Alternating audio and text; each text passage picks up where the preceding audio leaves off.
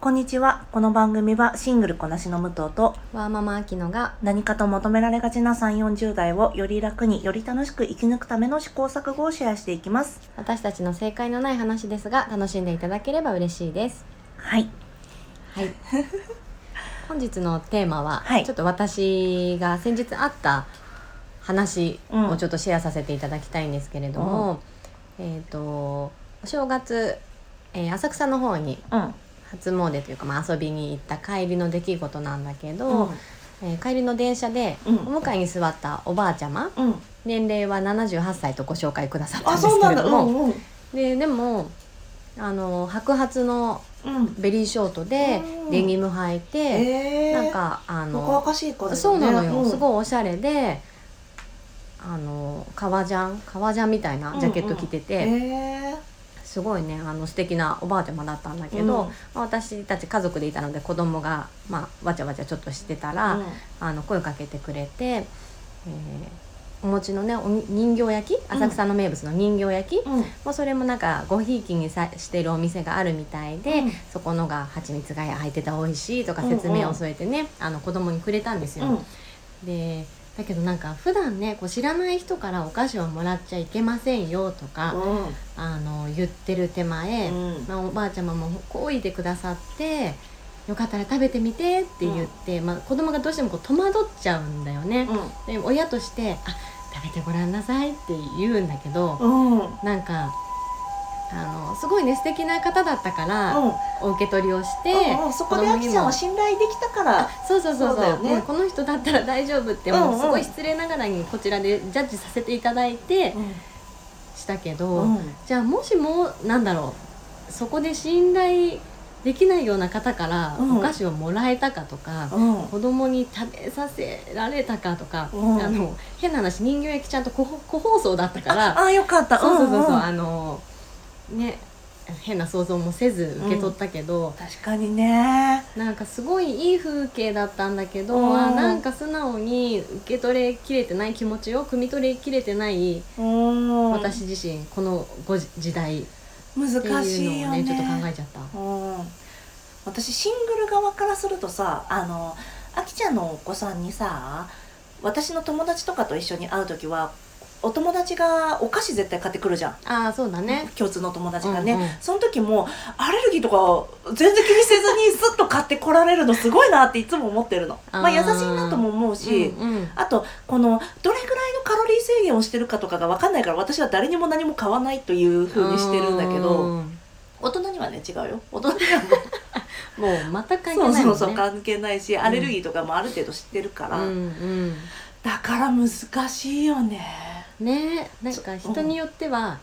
あのベビーカー連れてて、うんまあ、うちはもうそんなにちっちゃくないけど、うん赤ちゃんなんか知らない人に触られるのすごい嫌とかわかるでも、ねうんあの、まあ、そんな気持ちもわかるし、おばあちゃんがこう近くにおじいちゃんおばあちゃんがね行きたくなる気持ちもわからなくもないねけそど、うなの可愛いの。ねそこら辺のなんかコミュニケーションのズレというか感覚うんあー難しいな悲しいなってちょっと思っちゃったんだよね本。当にね、うんなんかそんなの考えずに何にも考えずに、うんうんありがとうございますやったねみたいな感じで、うんうんうんわ一緒に喜べたら嬉しいのもはね嬉しいのにね同じ温度感にね慣れなかった自分をねちょっとうんあーって思ったんだよね。ね難しいそれ悩んでる人多いんじゃないかなねあと子供に対しての一貫性をどう持つかうんがさ、うんうんこれは難しいね、難しい。ここの時は良くてこんな時はダメっていうのを全全部は伝えきれないし、うんうんまだ自分自身で判断できる年でもないからこそ難しいよね。ねえだってさだってじゃあこの経験を踏まえて次は誰知らない人からお菓子をもらっちゃいけませんよっていうのとあでも良さそうな人からだったらお菓子をもらってもいいんですよっていうこの2つの経験が今あるじゃん。うんうんだからさ、その中で自分で選ぶのはさ、むなかなか難しいもんね。ねその良さそうな人ってあくまでもそうさそうそうすごい個人目線だしそうそうだって子供からはまだ分かんなかったりとかさあるよねね、大人が大人を見るのもさこれ安全性のために行っている行為だけど、うんうん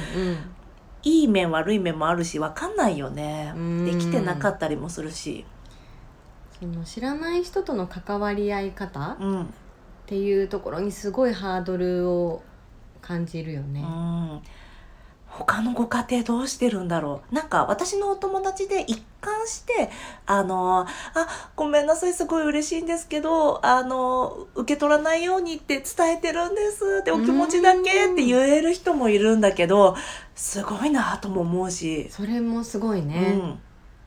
うん、ね、うんあとそのさっきの赤ちゃん撫でられた時も「あごめんなさいご時世だから」って言って、うんうんうんあのコロナのせいじゃないけど、まあそうだねごめんなさいそうなんだっけ触られ赤ちゃんにを触ってくれようとしてる人がいたら、うん触ってくれようとしてるっていう今の言い方もちょっとあれかもしれないんだけど、えー触りそうな人がいたらこのさっと避けちゃうっていうのはうんうんうんあるんだけど、でもどうしても避けられない時があって勝手にペタペタ触られちゃう時もあるから、うんでも人の体ってそんな勝手に触ってよくないよね。よくないよ。ね、ちょっと話それてもいいですか私この間ね友達からあの円卓でご飯を食べてる時にうんあなたの隣に友達のパートナーがいましたうんでその友達のパートナーの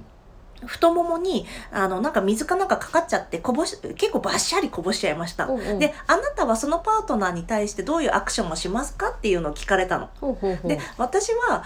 なんかまあい異性愛を想定したんだけど、うんまあ男の人に触らないってパッと思ったのと、うんうんあとまあ大人なんだから自分でやればいいなと思ったから あうんおしぼり頼んであげるかなって言ったの、そこうんうでん。うんで他の友達はああの自分のおしぼりをとかハンカチがあったら拭いてあげるとかうーんいろんな回答してうてんちなみにあきちゃんはどう、私も触れはしないかな、うんあのハンカチ渡すとか、うんおしぼりもらう程度で、うん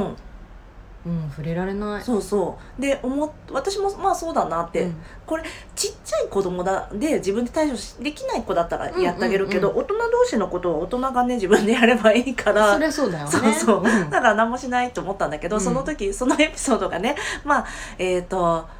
ともその友達の友達のエピソードだったらしいんだけど、うんそのお友達のお友達 A ちゃんとしましょう、うん A ちゃんはこの間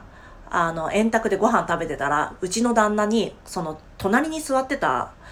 友達が触ったんですよだからああしえ殴ったんですその場でって言った のこれ私の再現がちょっとああしとさ旦那でちょっと過剰かもしれないけどねもしかしたら過剰かもしれないけど、うんパシンって叩いたんだってその友達のことを、って思ったの。うんうんまあ、だから人人に勝手に触れちゃいけないっていうのはもちろんそうだけど、でも人に勝手に触れちゃいけないはこの殴った時点で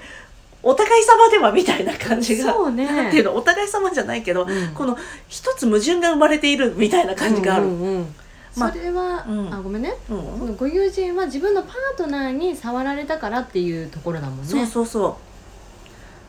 そうその友その人は、まあ、A ちゃんとして A ちゃんの旦那さん B として、うんあもうこれやめよう AB 入れたらちょっとよく分からなくなっちゃ った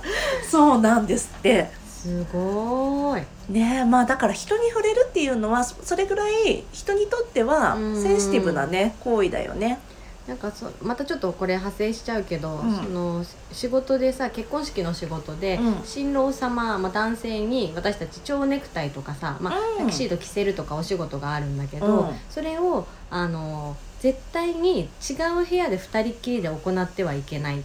ていうのあーを私は最初教わったんだよね、まあ、今会社によってうんはうん新郎部屋と新婦部屋で分かれてる場合があるけど、うんあの同じ支度の中でやっているんだったら神父さんが見てる場でうんやるなるほど一回なんかそれで怒っちゃった神父さんがいるらしいんだあ、よねだかそうなんだらねまあねその新婚の一番盛り上がってるタイミングまあそうっていうねのもあるとは思うけど、そうそう本当に人に触るという行為は重々気をつけて行った方がいいかもしれない本です当ね。にねうんあの子供に対して今子供がいっぱいいる施設で私働いてるんだけど、うん子供に対して何か触る時もお手伝いすうるんしてもいいって聞くもんね、あーすごいね。うん、なんかあの手をや洗う時とかもうん腕まくりをしてあげたいんだけど、お袖ギュッとしてっていう言ってもお袖ギュッとがまだ伝わらない時期だったら、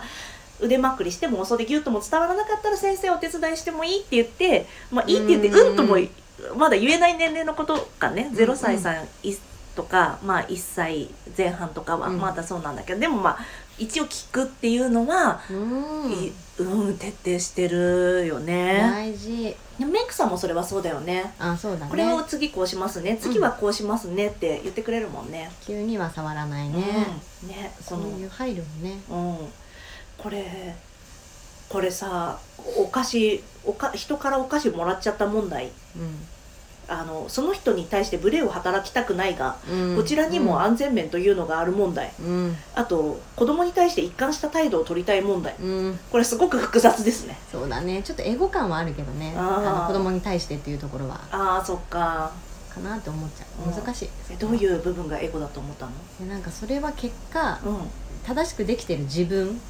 ていうとこなのかなってんなるほどねその判断をするのはやっぱ子供だと思うし、うん判断できるように育てるのが親の仕事かなって思うから、もちろんそれはそうだねうん、だから全部全部正しくこっちが全部提示するっていうのは、なんか結局回り回って大人とか親のエゴかなってちょっと思った。ああなるほどねそうかでもまあそうねなあの子供が歩く道の石を避けてあげるのはさある程度必要じゃうんうんんうん石につまずかないように、でも取りきれないものはどうしても発生するしそしたら自分で判断するんだようんっていうことはあるしうんね、うんねそうやるべきかなって今の親御さんってきっとさ全部石拾ってあげたいうんうん裸足ダメダメ靴履かせたいになると思うんだけど そう傷だらけになっちゃうからね そうそうそう傷つけたらこれが痛いって学ぶし、うんうんそうつまずいたらここ避けるんだなってあーそこは永遠の課題かな。本当にね本当にだって一朝一夕でこれをやったからなんだろうこれ